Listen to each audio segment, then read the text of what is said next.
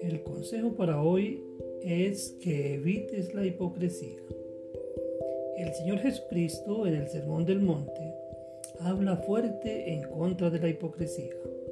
Él dice, no juzguéis para que no seáis juzgados, porque con el juicio con que juzgáis seréis juzgados, y con la medida con que medís os será medido. ¿Y por qué miras la paja que está en el ojo de tu hermano y no echas de ver la viga que está en tu propio ojo?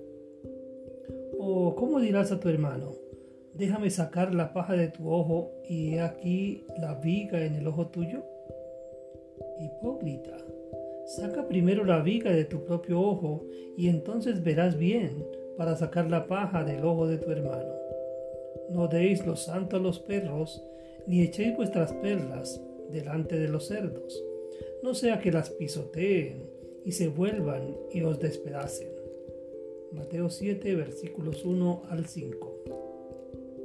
Debemos reconocer que con mucha facilidad enfocamos nuestra mirada en las otras personas para aplicarles la enseñanza bíblica. Sin embargo, no hacemos el mismo énfasis en aplicar esta bendita palabra en nuestras propias vidas, convirtiéndose la nuestra en una conducta hipócrita.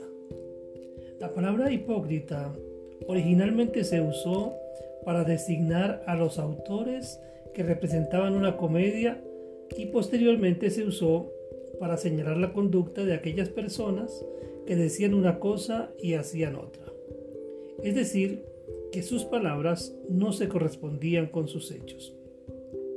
Por lo anterior, debemos procurar ser personas íntegras, es decir, que lo que decimos se corresponda con lo que somos. No lo olvides, evita la hipocresía. Dios continúe transformando tu vida. Bendiciones.